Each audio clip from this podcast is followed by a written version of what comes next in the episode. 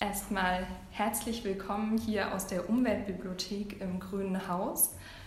Ich weiß nicht, wann ihr, liebe Zuhörerinnen und Zuhörer, euch das anhören wollt, aber für uns ist gerade früh am Morgen gerade selber Kaffee gekocht und haben uns jetzt hier zusammengefunden. Ich bin Milena Fritsche von den Grünen hier in Jena und wir diskutieren gerade ganz viel darüber, was diese aktuelle Corona-Zeit mit uns eigentlich macht, auch als Gesellschaft, wie wir darauf reagieren, welche Strategien wir entwickeln, damit umzugehen.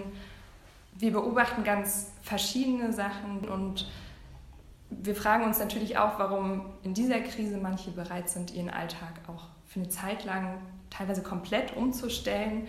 Also das waren ja wirklich ganz viele gravierende Veränderungen in kürzester Zeit. Bei anderen Krisen sehen wir das noch nicht so und für uns ergeben sich daraus ein bisschen Widersprüche und viele Fragen und das wollen wir natürlich nicht alleine beantworten, das können wir auch gar nicht und haben uns deswegen heute zwei Expertinnen eingeladen, hier direkt von der Uni Jena aus dem Bereich Psychologie. Dana und Delia sind hier direkt bei uns, natürlich mit genügend Abstand, so dass da auch keine Gefahr besteht. Und ja, ich freue mich sehr, dass ihr hier seid, euch die Zeit nehmt und würde euch bitten, euch einfach mal kurz vorzustellen, wer ihr seid und auch womit ihr euch gerade in eurer Forschung beschäftigt. Vielleicht magst du direkt anfangen, Dana. Super, gerne. Ja, guten Morgen. Und ja, vielen Dank für die Einladung. Ich freue mich sehr. Genau, ja, mein Name ist Dana Schneider. Ich bin promovierte Psychologin und bin seit 2013 an der Uni Jena, habe in Australien promoviert und ähm, ja, beschäftige mich schwerpunktmäßig mit Perspektivenübernahme und Empathie bei Erwachsenen. Und ähm, ja, und da war jetzt natürlich die, die ist immer noch die aktuelle Corona-Krise natürlich besonders spannend. Wie verändern sich da für Menschen empathische Reaktionen, Hilfeverhalten, aber auch Perspektivenübernahmen für andere? Genau, und äh, deswegen haben wir eben, ähm, jetzt im letzten Monat, genau einen Monat lang, auch eine große Studie durchgeführt zu ja, Verhalten um die Corona-Krise drumherum in Deutschland und in England. Und genau, vielleicht können wir ja da ein bisschen drüber sprechen. Das machen wir auf jeden Fall. Dann würde ich aber vorher nochmal Delia ähm, bitten, sich auch vorzustellen. Ja, gerne. Vielen Dank für die Einladung auf jeden Fall. Ich freue mich auch sehr, hier zu sein. Ähm, Delia Bolester, mein Name. Ich bin eine Kollegin auch von Dana Schneider aus der Sozialpsychologie.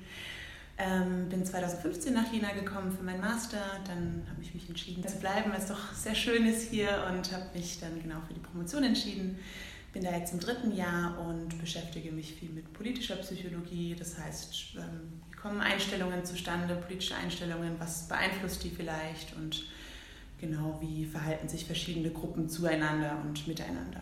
Und ähm, auch das ist, wie man vielleicht schon raushört, für die Corona-Krise und alles, was drumherum gerade passiert, natürlich sehr spannend. Also auf jeden Fall die richtigen Fachrichtungen ausgesucht, würde ich sagen, für die aktuelle Zeit. Genau, Dana, du hast es ja gerade schon angesprochen, dass ihr diese große Studie auch am Laufen habt. Und das ist ja das, was wir auch ähm, beobachten können. Wir sehen auf der einen Seite, manche Menschen wollen sich gar nicht daran halten, sich nicht vorschreiben lassen, welche Regeln sie jetzt befolgen müssen. Es gab diese massiven Hamsterkäufe ganz am Anfang, wo die, wirklich die Regale leer gekauft waren und man sich fragt, was machen all die Menschen jetzt mit den Nudeln? Mhm. Und auf der anderen Seite hatten wir aber auch in Jena die große Mund-Nasenschutz-Nähaktion auch für gemeinnützige Organisationen. Also da haben wir wirklich in Masse wurde da produziert und äh, das wurde dann auch gespendet in großen Teilen. Und es gibt die Nachbarschaftshilfen, wo sich so viele gemeldet haben. So viele werden gar nicht gebraucht. Und ähm, auch bei mir im Haus hingen Zettel unten, wer Hilfe braucht, sofort. Ne? Und standen Telefonnummern dabei. Also man sieht diese Widersprüchlichkeit so ein bisschen. Kannst du uns da irgendwie das ein bisschen aufmachen oder uns einführen? Ja, also es, äh, es ist eine sehr akute, wahrgenommene Bedrohung, die sich hier ähm, aufmacht. Und ähm, ja, Menschen reagieren da äh, unterschiedlich, die finden unterschiedliche äh, ja, Bewältigungsstrategien, um damit umzugehen. Und im Grunde kann man alle diese Verhaltensweisen, die du gerade beschrieben hast, ähm, da auch einordnen. Ne? Da, da gibt es ähm, gute psychologische Modelle zu, die eben, ja, vom konkret abstrakten übers persönlich-soziale gehen und da lassen sich alle diese Verhaltensweisen zu einordnen. Ich glaube, Delia kann ich auch noch ein bisschen was äh, dazu. Genau, ich hatte mich da auch nochmal dazu eingelesen, richtig. Und ähm, vielleicht bevor du da auf deine Studie zu mhm. sprechen kommst, antworte ich da gerne nochmal drauf.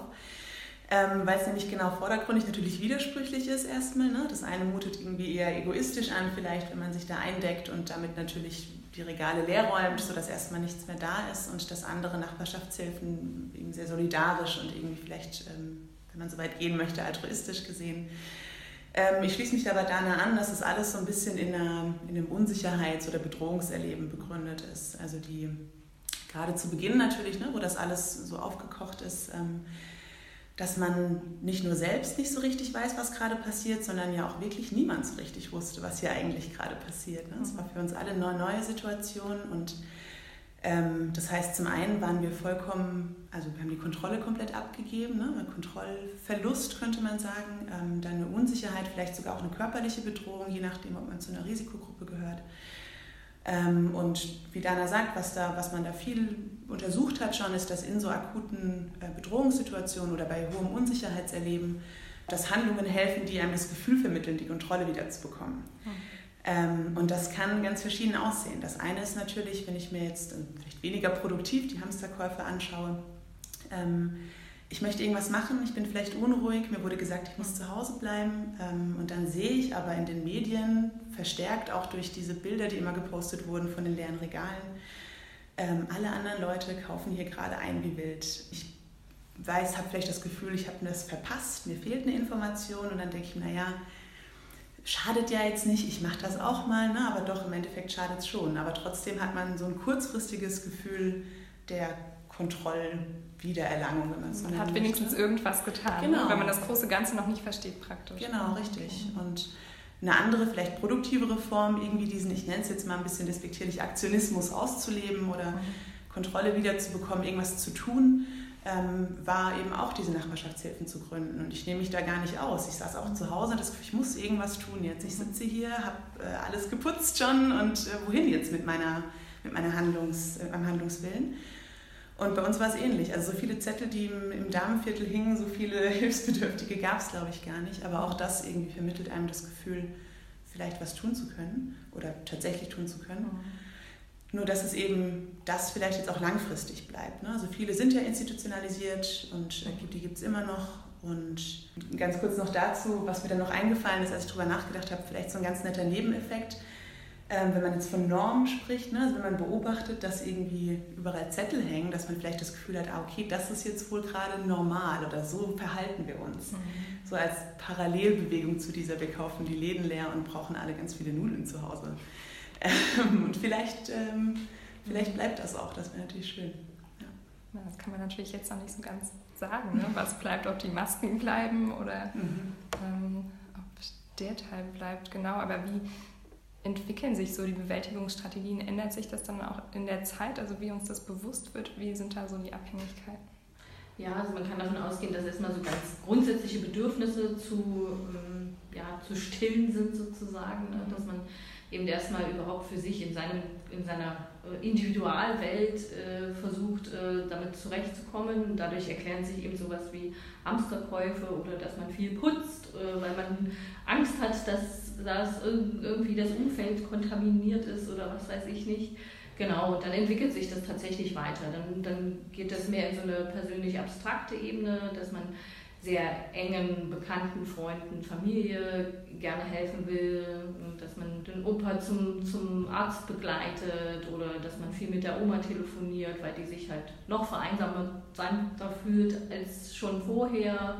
Ähm, genau, dann geht es, geht es mehr ins Soziale rein, dass man eben ähm, dann da auch sozial persönlich wird, dass man eben sagt, okay, ich ähm, ja, möchte mich jetzt äh, Grundwerten, die ich eh schon vertrete, noch stärker widmen. Ne? Also wenn ich ja, mich zum Beispiel in einer Partei engagiere, dann mache ich da umso mehr mit. Oder ähm, ja, äh, ist man im Geigenverein zum Beispiel und äh, möchte da schon eigentlich lange ein bisschen mehr was bewegen, dann sagt man, okay, dann ist das jetzt vielleicht auch gerade der rechte Zeitpunkt und dann geht es noch eine Stufe höher, wo man dann eben ähm, auch noch abstrakt sozial wird, also wo man dann auch Normen, die neu etabliert sind für die momentane Situation, also zum Beispiel die Maskenpflicht, wenn man das jetzt sehr stark internalisiert und sagt, jawohl, das ist die Deutschen sind da besonders äh, vorbildlich gewesen. Deswegen finden wir jetzt die Maskenpflicht auch besonders gut und verteidigen die auch. Ne? Und wenn dann irgendjemand keine Masken trägt, dann sind die auch komisch. Dann ist doch mit denen irgendwas nicht in Ordnung. Ja, ich habe gerade, wie du das so sagst, da mal überlegt, also das ist tatsächlich ein Gedanke, der mir jetzt akut ja. kommt ähm, sowohl das ne, in der Partei engagieren, der Geigenverein oder irgendwie wir nehmen uns als eine Gruppe wahr, was das auch so mit unserer Identität macht. Ne? Also ob man vielleicht ein erhöhtes Bedürfnis hat nach einer Identifizierung, nach wer bin ich eigentlich und wie, wie kennzeichne ich oder wie, ja doch, was macht mich als Individuum aus, aber zum anderen dieses starke Verlangen nach, ich möchte auch einer Gruppe zugehören. Mhm. Ne? Also genau, ich, ich weiß nicht, haben wir da irgendwie... Doch, da gibt es ja? tatsächlich Evidenz, ja. Okay. Also der Emo Fritsche hat dazu viel ja. gearbeitet, ja. tatsächlich in Leipzig, dass wir da als besonderen Bewältigungsmechanismus diese Gruppenzugehörigkeit und diese Ignoranz Fremder, dass das tatsächlich mhm. ähm, als Bewältigungsstrategie ähm, ja, um Kontrolle zu erlangen. Ähm, genutzt wird. Und das ist ja gerade eine Zeit, wo ganz viele Aktivitäten auch wegfallen, ne? worüber man sich vielleicht sonst definiert ja. hat. Viele mhm. Hobbys waren eine Weile nicht möglich, also mhm. also Sport fiel weg, Theatergruppen, politisches Engagement. Also es war ja auf ganz vielen Ebenen, dass man plötzlich mit sich alleine da saß und überlegt hat, okay, wer bin ich vielleicht außerhalb dieser Aktivitäten? Ja. Das könnte ich mir auch vorstellen. Das vielleicht ja, das, das erstmal so grundsätzliche Fragen aufwirft, für die man sich sonst vielleicht den Alltag so zugebaut hat, ja. dass man gar nicht drüber nachdenken muss. Mhm, sehr guter Punkt, ja, dass man mehr so auf seine Grundwerte vielleicht mhm. auch wieder zurückkommt und die dann besonders im Vordergrund stellt. Ja. Also manche haben ja auch gesagt, sie haben plötzlich so viel Zeit wie nie. Das habe ich zwar nicht so empfunden, aber ähm, doch, wenn man dann die Zeit hat, darüber nachzudenken ja. äh, und ja. dann wieder auf das alles zurückgeworfen ist kommen vielleicht ja. ganz neue Fragen. Dazu fällt mir noch ein, in der Gruppenforschung weiß man auch, dass diese Gruppenzugehörigkeit in ihrer Vielfältigkeit, ne, wir sind ja dann nicht nur ähm, Parteimitglied oder äh, Geigenvereinsmitglied, sondern wir haben ja ganz, ganz viele Gruppen und man weiß eigentlich, dass umso mehr Gruppen man hat, desto psychologisch gesünder ist es auch, weil man sich immer wieder anders definiert in den einzelnen Gruppen. Und dadurch, dass das ja jetzt tatsächlich, wie du sagst, irgendwo doch sehr stark weggefallen ist, kann das natürlich auch sein, dass man umso stärker versucht, dann seine Kernwerte zu identifizieren und sich dort auch zu engagieren. was natürlich auch die, die Unterschiede nochmal deutlicher macht. Ne? Also Leute, die vielleicht, ich denke jetzt an alte Leute, die hauptsächlich irgendwie im, im Pflegeheim sind oder Leute, die vielleicht tatsächlich auch irgendwie depressive Symptomatiken haben, ne? wo das dann also den Unterschied nochmal verschärfen kann, dass man sagt, dass mhm.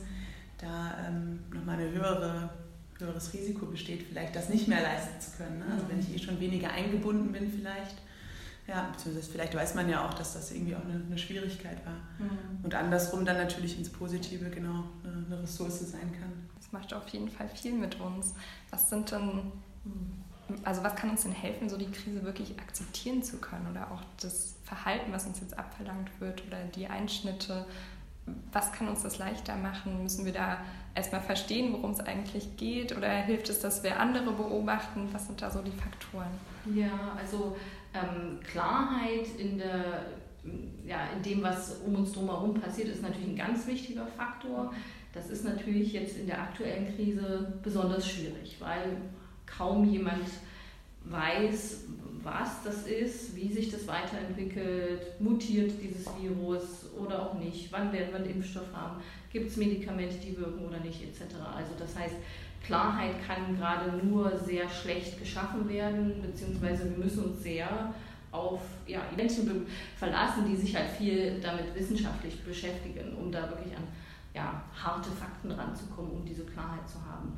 Und das naja, das hat man ja auch gesehen. Ne? Das hat man ja gesehen, dass gerade in der Anfangsphase ähm, die Politik sich tatsächlich auch ähm, viel stärker auf äh, wissenschaftliche ähm, ja, Ratschläge eingelassen hat. Das also fand ich jetzt schon bemerkenswert, ehrlich gesagt, also wie mhm. stark das durchkam.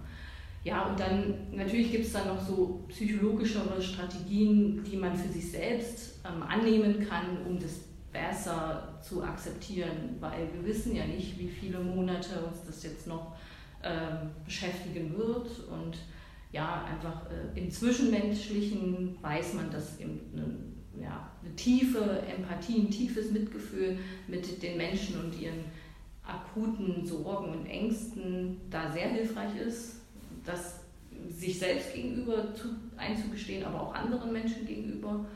Und ähm, ja, dass man, wenn man kann, versucht zu üben, dass man eben Dankbarkeit lebt tatsächlich. Ne? Dass man, weil ich meine, wenn man es jetzt mal sehr nüchtern betrachtet, wir wurden jetzt drei Monate lang gebeten, einfach stillzustehen sozusagen. Ne? Wir, so, wir waren noch am Leben, ne? so, wir, wir durften noch da sein in dieser Welt und das vielleicht wertzuschätzen, ähm, das hilft sicherlich auch als Akzeptanzmechanismus.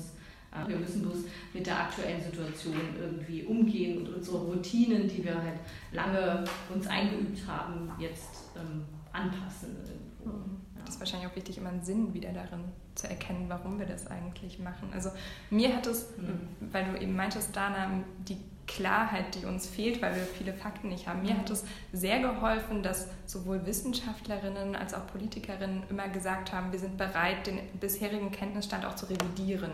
Also mhm. zum Beispiel Herr Drosten, der am Anfang gesagt, also mit den Kitas, dass das nicht klar war. Ne? Mhm. Ne? Sollen wir jetzt die Schulen und Kitas komplett schließen?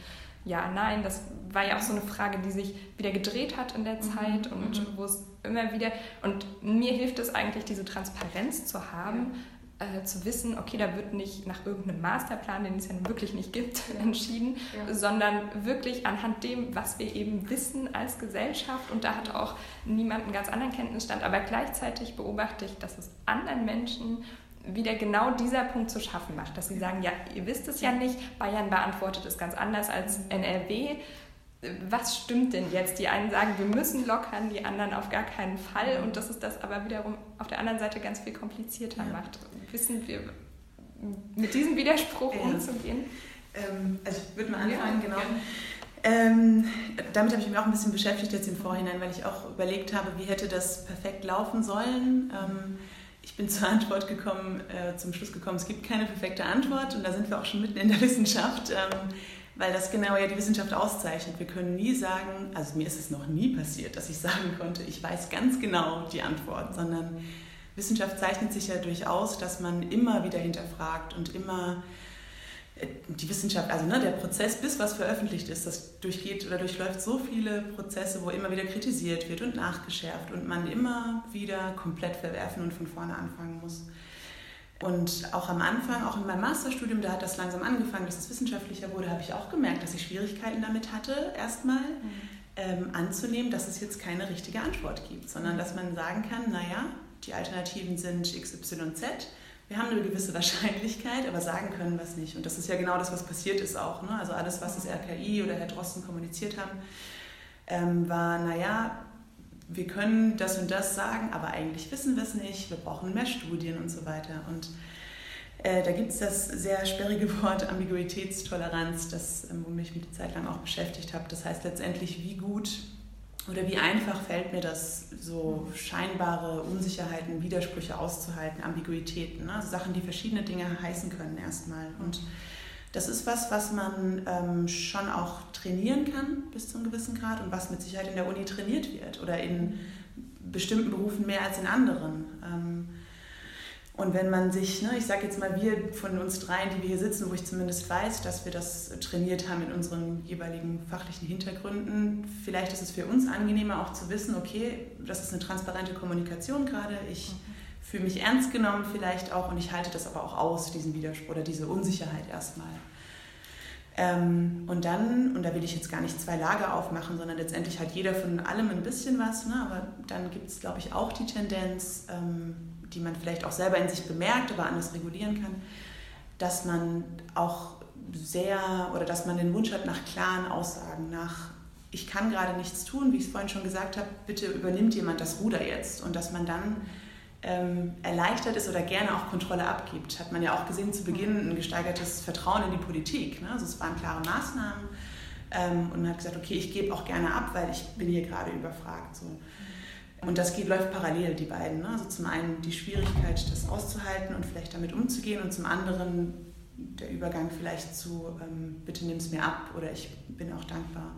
Und das verändert sich natürlich über die Zeit auch. Ne? Also je länger das anhält, desto mehr ich das Gefühl habe, ich habe jetzt auch schon alle möglichen Podcasts gehört, wie auch immer. Ich habe vielleicht selber eine Ahnung, ähm, mhm. dass, ich das, dass das auch umschlagen kann. Weil es natürlich so ganz schwer damit umzugehen, ne? mit diesem Wissen. Mhm. Also, dass es auf der einen Seite sehr helfen kann, auf der anderen Seite verwirren kann und man so ein bisschen das Ziel damit ja auch aus den Augen ganz schnell verlieren kann, wenn man sagt, okay, wir wissen jetzt gar nicht, worüber wir reden und wir wissen auch gar nicht, was eigentlich das Ziel ist. Ganz am Anfang dachten viele, okay, das machen wir bis Mitte April, bis dahin waren die ersten Maßnahmen und äh, für so einen überschaubaren Zeitraum ist alles gut. Jetzt sagen wir, wir warten auf den Impfstoff, aber wann sollte der kommen? Das kann auch noch niemand seriös beantworten. Und wenn sozusagen die, dieser Plan fehlt, also die, dieser Punkt, auf den wir zuarbeiten, das ist irgendwie was ganz Schwieriges, bestimmt auch auszuhalten. Das stimmt. Ähm, und genau trotzdem habe ich, ja, habe ich das Gefühl, dass es, ähm, oder es ist nicht nur mein Gefühl, sondern ich habe gestern einen schönen Artikel gelesen, dass die Wissenschaft, so wie du es vorhin gesagt hast, gerade auch so ein bisschen ein Comeback hat, was ja eigentlich mhm. schön ist. Ne? Also dass Wissenschaft, glaube ich, oft als wenn ich es jetzt mal lapidar sage, so, ne, die im Elfenbeinturm und die wissen gar nicht, was hier los ist. Und ähm, also ich, die ich in der Wissenschaft bin, finde das gerade sehr schön, dass da mhm. auch viel Kommunikation nach außen passiert. Auch wenn ich glaube, dass wir noch viel lernen können in der Wissenschaftskommunikation, ähm, finde ich es total schön, dass es jetzt, dass es leider erst zu einer Krise kommen musste, dass sich das besser verzahnt, Politik und, und Wissenschaft. Aber ich hoffe sehr, dass das bleibt und dass das weiterhin sich gegenseitig informiert einfach auch. Genau, und Thüringen wurde jetzt auch ein Expertinnenrat vom Kabinett berufen. Ne? Also da gehen alle Schritte dahin. Ist ja auch so eine gewisse Wertschätzung eigentlich, die da erfahren wird. Aber wie kann denn äh, jetzt die Politik auch genau damit umgehen? Zu sagen, okay, die einen brauchen vielleicht Klarheit, die wir gar nicht geben können in dem Maße. Auf der anderen Seite wollen wir transparent machen, wie wir uns entscheiden. Wir wollen nicht entscheiden, also auch Maßnahmen nicht so lange aufrechterhalten, wie sie gar nicht nötig sind vielleicht. Ihr könnt sicher auch keinen ganz konkreten Rat geben, aber vielleicht wisst ihr ein bisschen, wie man das auflösen kann. Ja, also ich habe mir ein bisschen Gedanken dazu gemacht und ich, also ich finde diese Entwicklung, die sich jetzt gezeigt hat, dass man eben tatsächlich versucht, ähm, eben diese Kommunikation mit der Wissenschaft einzugehen, die zu suchen, auch wenn es keine 100% Antworten gibt. Das fand ich ebenfalls sehr, sehr positiv, weil das, ich denke, gerade am Anfang war das für, für die Allgemeinbevölkerung auch sehr ähm, beruhigend zu, zu sehen, dass der Herr Drosten immer wieder dort mit saß, dass immer wieder das RKI ähm, einen Tagesbericht gegeben hat. Ne? Also man war wirklich, hat sich als Bürger auch ähm, in den Prozess involviert gefühlt. Ne? Und das, das nimmt jetzt leider ein bisschen ab. Ne? Also die Berichte vom RKI sind seltener geworden und so. Und das finde ich eigentlich fast ein bisschen schade, weil jetzt hat man meines Erachtens nach auch schon wieder das Gefühl, jetzt kommt doch ein bisschen so Wahlkampfpolitik da auch wieder rein, so ne, in der äh, politischen Kommunikation. Und das, ich glaube, das enttäuscht äh, enttäuscht die Bürger. Wenn wir es darauf verengen, wird die nächste Bundeskanzlerin, nächster Bundeskanzler, dann hat das auch nicht mehr viel mit der Sache ja, zu tun. Ja, ja, genau. Hm. Also daher also wäre so, ich glaube, mein Plädoyer ähm, im Grunde, was, was Delia jetzt schon anklingen lassen hat, ne, dass vielleicht in irgendeiner Form möglich ist, dass ähm, ja, Wissenschaft und Politik doch enger zusammenrücken und genau mit sowas wie das Wissenschaftsräte eingerichtet werden.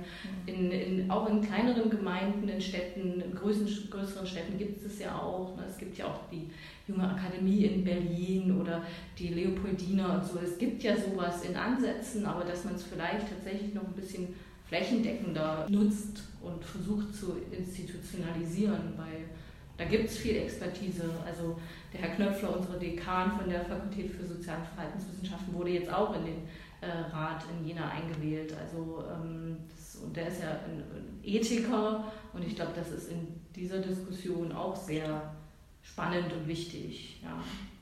Total. Ich fand es auch eine spannende Kombi an, an, an Personen und mhm. ähm, habe dann auch also auf deine Frage hin gerade nochmal gedacht, dass ich ähm, was vielleicht schön wäre beizubehalten, wenn ich, wenn ich das so als Tipp oder Ratschlag oder Wunsch vielleicht auch weitergeben könnte, äh, wäre tatsächlich die Bescheidenheit, die es auch gab in der Politik. Ähm, also mit Sicherheit gegenseitig auch. Ne? Herr Drosten hat ja auch immer gesagt, ich kann Ihnen nur die Fakten liefern, die Politik müssen Sie machen.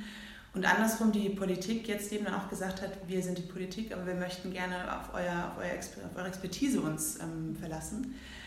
Und dass man sich das gegenseitig auch lässt. Ähm, ich glaube, dass das in der Öffentlichkeit auch gut angekommen ist. Ne? Dass man jetzt nicht sagt, wie kann auch ein Mensch, Politiker, Politikerin alles wissen. Das geht natürlich nicht. Ne? Die haben natürlich einen Ressortzuschnitt ähm, und kennen sich bestimmt mit Themen besser aus, aber niemals mit allem. Das geht auch gar nicht. Und ich glaube, dass das dass das eine schöne Strategie wäre oder ein schöner Fahrplan, dass man sagt, man genau nimmt sich da gegenseitig in seiner jeweiligen Rolle ähm, wahr und wertschätzt das. Wäre was ganz Konkretes, was man für die politische Kommunikation ja. übersetzen kann, eigentlich immer wieder.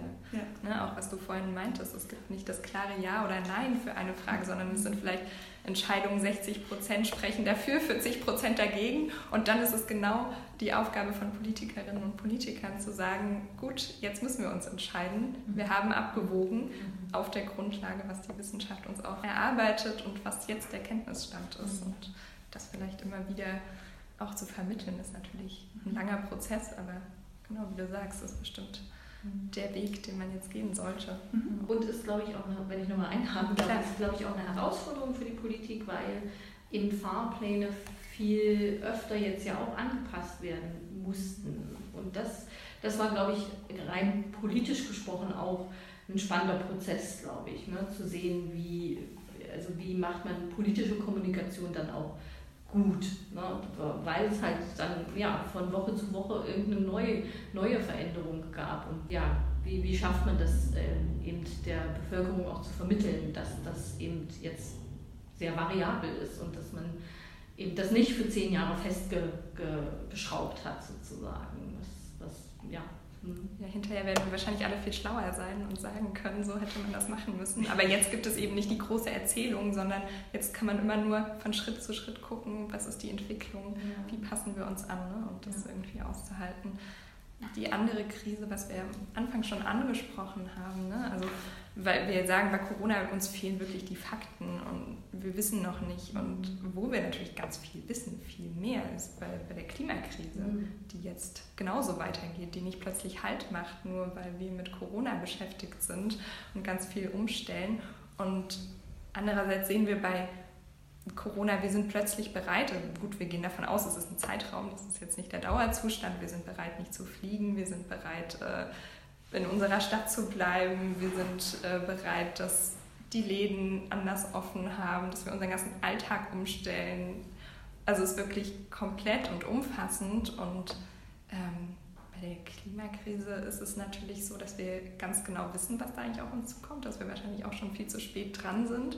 Und gleichzeitig fällt es uns da so schwer, was anders zu machen, uns vielleicht umzustellen, wäre natürlich auch, dass wir uns eingestehen müssten, das gilt dann nicht nur für ein Jahr oder zwei Jahre, bis ein Impfstoff da ist, da haben wir leider keinen fürs Klima, sondern das wären ganz tiefgreifende Veränderungen auch. Gibt es dazu was, was ihr aus eurer Forschung da berichten könnt? Also der große Unterschied äh, zu, zu der Klimakrise ist, dass ähm, diese Corona-Krise jetzt natürlich besonders ad hoc kam. Sehr, sehr schnell. Ähm, Routinen, die einem vertraut waren, mussten innerhalb von Tagen, Wochen verändert werden. Ähm, und das ähm, hat halt jeden Einzelnen sehr direkt betroffen, unmittelbar. Ja. Und das sieht man in der Klimakrise, vor allem in Deutschland, vielleicht nicht ganz so extrem. Ne? Man sieht zwar, okay, irgendwie, ja, es regnet weniger, die äh, Bäume sind ausgetrocknet und ja, da gibt es irgendwie in Australien immer ganz schön viele Brände, aber es betrifft einen ganz unmittelbar in seinem aktuellen Handlungsumfeld doch viel, viel weniger. Und das macht schon einen großen Unterschied, ne? dass, ähm, dass das eben nicht so unmittelbar ist für den Einzelnen. Also so wie bei Corona, wo wir jetzt sehen, die Fallzahlen sind runter. Ich kenne in meinem Umfeld keinen Fall mehr, äh, der persönlich betroffen ist und schon lässt die Bereitschaft nach, was zu tun. Und das wäre dann bei der Klimakrise erst recht, wo das so weit weg ist. Ganz genau, so kann man es vergleichen, ja. Und ja, dann, wenn man das jetzt in Handlung umwandeln möchte, ne, dann müsste man wahrscheinlich auf politischer Ebene handeln und sagen, mh, hm, wir haben vielleicht ein Umweltbudget von so und so viel und das, wenn das aufgebraucht ist, ja, dann darf keiner mehr mit dem Auto fahren oder mit dem Flugzeug fliegen Und dann sind es ne, unmittelbare Folgen für die Routinen und Alltagsabläufe, die die Menschen haben. Und dann wirkt es auch auf denjenigen. Und dann kommt es ins Bewusstsein. Und dann fängt man an, sich darüber Gedanken zu machen. Dann fängt man an, Bewältigungsstrategien zu entwickeln und das vielleicht eben auch auf einer gesellschaftlichen Ebene zu betrachten. Und das ist der große Unterschied, dass ähm, ja, man ja auch bei den Fridays for Future zum Beispiel vor allem junge Menschen auf der Straße sieht und ja, wie so eine Art Generationskonflikt sich da ja auch ähm, aufzeigt, weil es ja für die Menschen, wie wir jetzt zum Beispiel hier sitzen, wahrscheinlich die Folgen noch nicht ganz so extrem sind wie in 200 Jahren. Ja. Mhm. Ähm, ist richtig. Und ich habe auch, gerade als du das so beschrieben hast, ne, den Unterschied zur Corona-Krise, ähm, nicht nur, dass es irgendwie jetzt ad hoc war, sondern in der Wahrnehmung ja auch zeitlich begrenzt. Ne? Also wir haben das Gefühl, Corona, das zumindest zu Beginn auch, ne? das geht jetzt vielleicht, die erste Wahrnehmung war zwei Wochen, dann vielleicht ein Monat, dann vielleicht maximal ein Jahr, zwei. Ähm, die Klimakrise ist ja jetzt erstmal ohne Ende. ähm, mhm. Und dann habe ich auch nochmal mich in Vorbereitung auf heute so ein bisschen in das reingelesen, was Gerd Gigerenzer schreibt, der ja viel zur Risikowahrnehmung forscht, ähm, also Psychologe ähm, vom MPI in Berlin und ich glaube emeritiert mittlerweile, mhm. Äh, der auch nochmal sagt, dass wir zum einen sehr schlecht darin ausgebildet sind, Risiken wahrzunehmen, Statistiken zu lesen, das wirklich von einem, einem rationalen Wahrnehmen in eine Emotion zu übersetzen. Und dann eben auch dass es auch unsere Kapazität übersteigt. Also das ist ja der solche Ausmaße, was das irgendwie, was die Klimakrise bedeutet, dass, wie Dana sagt, das auf unser unmittelbares Erleben im Alltag runterzubrechen, das viel kognitive Leistung erfordert. Ähm, und ich glaube, eine Sache, die vielleicht möglich wäre, wäre das tatsächlich eben ich meine, klar, also zum einen konkrete Maßnahmen, äh, wobei man dann ja immer häufig den Vorwurf bekommt oder die Politik den Vorwurf bekommt, das sind Verbote und ihr wollt uns einschränken.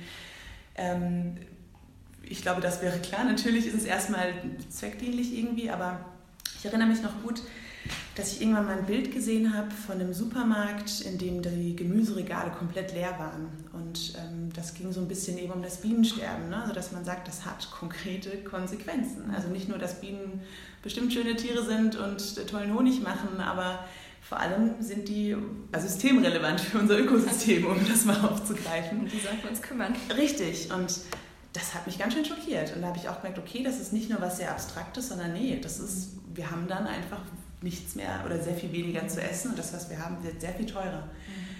Ähm, also da vielleicht nochmal zu überlegen, wie kann man das übersetzen ne, auf, auf kleinere oder auf niedrigere Ebenen, die man besser verdauen kann als, als Privatperson. Na, was du vorhin eben auch meintest mit der Corona-Krise, dass es so hilft, wenn man das Gefühl hat, unmittelbar was tun zu können. Ne? Und wenn eben das Klima so ganz abstrakt, okay, die Polkappen schmelzen, da kann ich jetzt gerade nicht wirklich was tun. Ich kann da nicht hingehen und die Temperatur äh, runterregeln.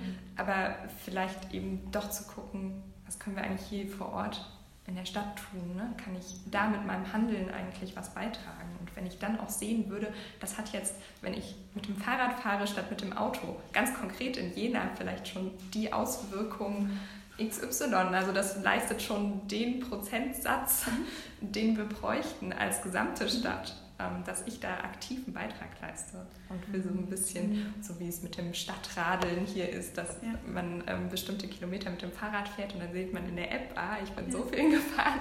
Also genau. das sind mhm. kleine Versuche. Ich weiß nicht, ich kann mir vorstellen, dass sowas auch hilft, dass ich einen kleinen Erfolg zumindest schon mal wahrnehmen kann und nicht verzweifle an dem großen Ganzen. Ja. Absolut, also eine super, super Idee sozusagen, aber ich glaube, man muss wenn man Verhalten verändern möchte und Einstellung verändern möchte, man muss die Leute abholen, wo sie sind.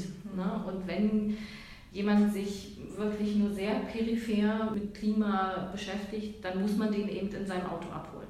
Mhm. Und da äh, irgendwo eine, eine, ja, ja, eine Handlungsveränderung herausfordern, weil das sind lange Automatismen und Routinen, die eingeübt sind und das muss man irritieren um da wirklich an die Leute ranzukommen.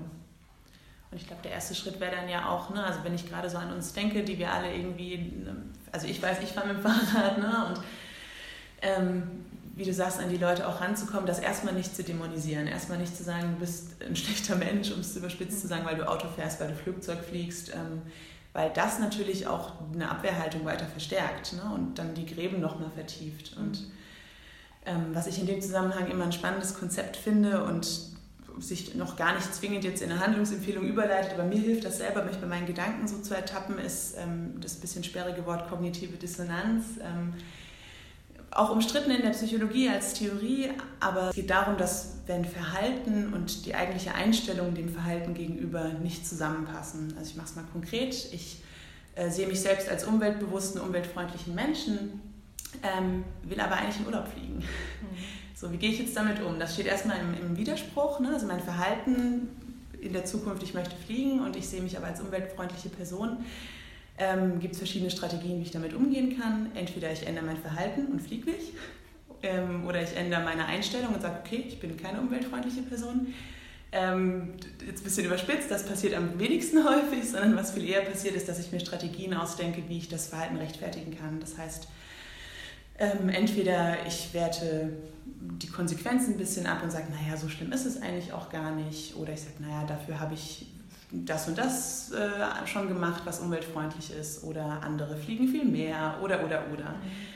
Ähm, das gibt es in ganz vielen Bereichen und das ist auch erstmal nicht schlimm und nicht. Äh, ne? Das kennt auch jeder von genau. uns. Also da kann sich ja nun wirklich niemand ausnehmen. Richtig und ich glaube, es ist irgendwie, also mir hilft das darum zu wissen und mich dabei selbst zu ertappen und in dem Moment dann zu merken, ah, okay, jetzt äh, setzen meine Strategien ein, ähm, kann ich vielleicht auch anders handeln.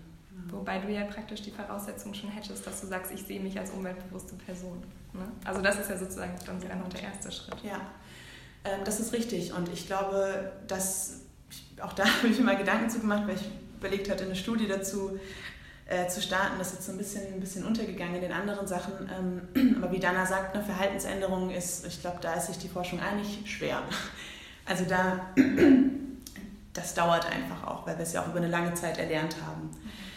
Eine Idee, die ich hatte, ist vielleicht tatsächlich auch, und das hängt zusammen mit dem Nicht-Dämonisieren, ähm, den Leuten bewusst zu machen, was sie schon umweltfreundliches machen. Also dass umweltfreundlich sein nicht nur heißt, ich äh, esse nur Biofleisch oder gar kein Fleisch, ich fahre Fahrrad und, ne, und so weiter, sondern tatsächlich vielleicht auch schon, hey, wenn ich ähm, aus dem Raum rausgehe und das Licht ausmache, wenn ich die Heizung runterdrehe, wenn ich Stoßlüfte, so ne, banale Dinge oder naja, genau, einfach Sachen, die man schon macht, die auch schon umweltfreundlich sind, wenn man so will. Mhm. Und da so ein bisschen den, den Fuß in die Tür bekommt, ähm, ist tatsächlich auch so eine Marketingstrategie ein bisschen ähm, und sagt, naja, schau mal, aber da machst du das eigentlich schon. Und dann vielleicht anfangen kann, das zu sickern, so, okay, offensichtlich verhalte ich mich doch umweltfreundlich. Natürlich ist dann nicht der nächste Schritt direkt, dass die sich irgendwie ein E-Bike kaufen, statt für Auto zu fahren, aber na, so peu à peu einfach schöner Gedanke, ja, wäre sicherlich eine Studie wert. Ja. ja, weil wenn man sich zum Beispiel erinnert, als die Gurtpflicht eingeführt wurde, das war ein Riesenskandal. Das war ganz schrecklich und ganz schwierig und ganz schlimm. Oder ähm, als die Eisenbahn eingeführt wurde, da hatten die Leute ganz dolle Angst, dass sie da äh, gesundheitliche Schäden von, äh, von tragen. Ne? Also das ist halt einfach Routinen, Verhaltensweisen, die gut eingeübt sind, aufzubrechen, das dauert. Und da dann mit so einem ja, Minimalprinzip, so einem kleinen Schritteprinzip ranzugehen, das finde ich eine tolle Idee. Ja. Und in den letzten Jahren hatten wir eigentlich viele Veränderungen innerhalb kürzerer Zeit. Ne? Als mhm. damals vielleicht die Eisenbahn eingeführt wurde, ganz großer Schritt. Und jetzt haben wir uns alle irgendwie an Smartphone gewöhnt mhm. und an ganz verschiedene Apps, mhm. die wir bis vor ein paar Jahren vielleicht noch gar nicht kannten. Äh, und plötzlich geht das so, als wäre es ganz normal und schon immer normal. Und ähm, ja. vielleicht geht das da auch schneller. Genau, ich würde vielleicht nochmal auf deine Studie Dana mhm. zurückkommen, weil ihr jetzt ganz aktuell sozusagen forscht. Ne? Ja. Ähm, wo, also ist das dann auch was, was man auf, mit den Bewältigungsstrategien nochmal auf andere Krisen auch übertragen kann? Oder was genau ist da jetzt nochmal der Fokus, was ihr euch anschaut und ähm, was hilft uns das jetzt, um jetzt auch in der Zeit voranzukommen? Mhm. Ähm, also das ist schon eine Studie, die sich eine aktuelle Bedrohungssituation mhm. anschaut. Ne? Also das ist ähm, auch zu vergleichen mit ähm, ja, Krisenregionen, ne? wo es auch wirklich immer wieder Konflikte gibt und immer wieder irgendwas aufkocht sozusagen. Mhm. Das ist eher so, einen, so, so, eine, so eine Parallele zu ziehen. Deswegen mit der Klimakrise, das ist das kommt sehr darauf an, in welchem sozialen Umfeld man sich Aber man sagt ja jetzt, ähm, wir müssen damit rechnen, dass uns jetzt öfter sowas trifft, ne? dass Corona vielleicht jetzt auch nicht der einzige Fall ist, dass mhm. uns immer wieder mhm. ähm, auch was überraschen kann. Ähm, ja. Dann wäre das ja schon interessant zu wissen, okay, wie, wie funktionieren wir, wie ja. können wir das ja. bewältigen ja. und das in unserem Alltag auch schaffen. Ja, auf jeden Fall. Also da diesbezüglich ist die Studie auf jeden Fall übertragbar. Wir haben jetzt die Datenerhebung Ende Mai abgeschlossen mhm. und sind jetzt dran, das auszuwerten. Wir haben die äh, einzelnen Probanden tatsächlich frei angeben lassen, was ihre Bewältigungsstrategien sind, um das so einzukategorisieren für uns. Das ist für uns ganz spannend zu sehen, wie sich das auch über die Zeit entwickelt hat, mit der Annahme, dass es eben von diesem persönlich Konkreten zum abstrakt-sozialen sich fortentwickelt. Ähm, genau, und dann schauen wir uns eben diese Konsequenzen im empathischen Verhalten und auch im Hilfeverhalten an, auch auf einer ähm, ja, kleindimensionalen Ebene, ne, also im Familienkreis, aber eben auch größer. Also wir gehen schon auch ja, in den äh, gesellschaftlichen Raum. Ja. Wir fragen dann eben auch nach, ähm, ja, wie bereit wären Sie ähm, jetzt äh, Hilfe zu leisten in, in anderen Ländern und auch an EU-Außengrenzen etc.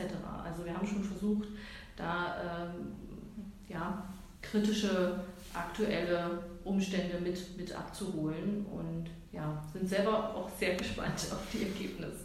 Ja, auf jeden Fall auch. Also das ist jetzt genau, was uns unmittelbar betrifft und ähm, wo wir dann auch nochmal Schlüsse draus ziehen können. Also das werden wir auf jeden Fall gespannt mitverfolgen, denke ich, was da rauskommt. Wann gibt es da schon einen Zeitrahmen, wann man Ergebnisse erwarten kann? Also wir sind ganz aktuell dabei. Gestern haben wir eine Schulung gemacht mit ähm, ähm, studentischen Assistenten, die uns bei der Auswertung helfen, weil wir haben tatsächlich 600 Datensätze und das ist gerade mit dieser Transkribierung von diesen offenen Angaben doch ein bisschen ein Aufwand. Ja. Wir hoffen sehr, dass wir es doch bis Ende Juni, dass wir da wenigstens Zwischenergebnisse haben äh, Endergebnisse. Das ja, also es war es ist beeindruckend.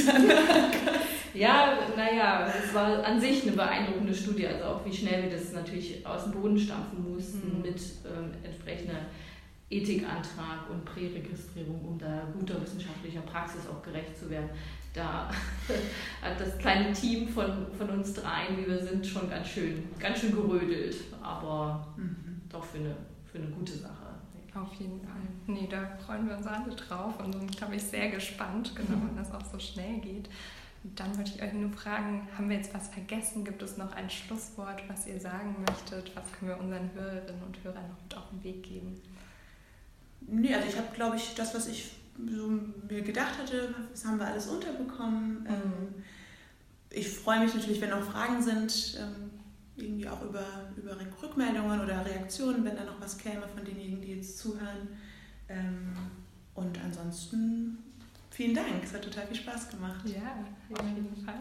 Also ich würde vielleicht auch das, diese eine Sache nochmal hervorheben, die Delia aufgebracht hat. Also dass wirklich diese, dass dieses ähm, Bewusstsein für die Wissenschaft, auch wenn es ähm, Ambiguitätstoleranz äh, verlangt, ähm, dass das vielleicht tatsächlich doch ähm, jetzt ein großes, große Take-Home-Message ist, dass man nochmal schaut, was kann die Wissenschaft jetzt mhm. äh, für uns hier auch leisten in solchen Situationen. Ähm, denn ich glaube, das hat sich schon recht stark äh, gezeigt in dieser Krise, dass da, dass da viel möglich ist. Ja. Genau, auch ein großes Revival und eben, wie du gesagt hast, Delia, vorhin mit dem Elfenbeinturm. Ich glaube, da ist jetzt Wissenschaft definitiv raus. Wir haben alle versucht, an Infos zu kommen und äh, haben am Anfang gespannt gewartet, was sagt das RKI, was hören wir in den Podcasts. Und das zeigt ja jetzt auch hier die Runde, dass wir trotzdem allgemein verständlich, es hat mit unserem direkten Alltag zu tun. Es ist nicht weit weg, sondern ihr beantwortet Fragen, äh, die uns allen unter Nägeln brennen und äh, wo wir alle dran sind und da einfach eine Hilfe zu haben. Ähm, deswegen super schön, dass ihr euch die Zeit genommen habt. Also ich habe auf jeden Fall ganz viel gelernt. Ich hoffe, unsere Hörerinnen und Hörer auch. Und wie gesagt, ich denke, für Fragen im Nachgang sind wir auf jeden Fall offen und würden das auch gerne dann nochmal mitnehmen. Ja. Vielen Dank. Ja, Dankeschön.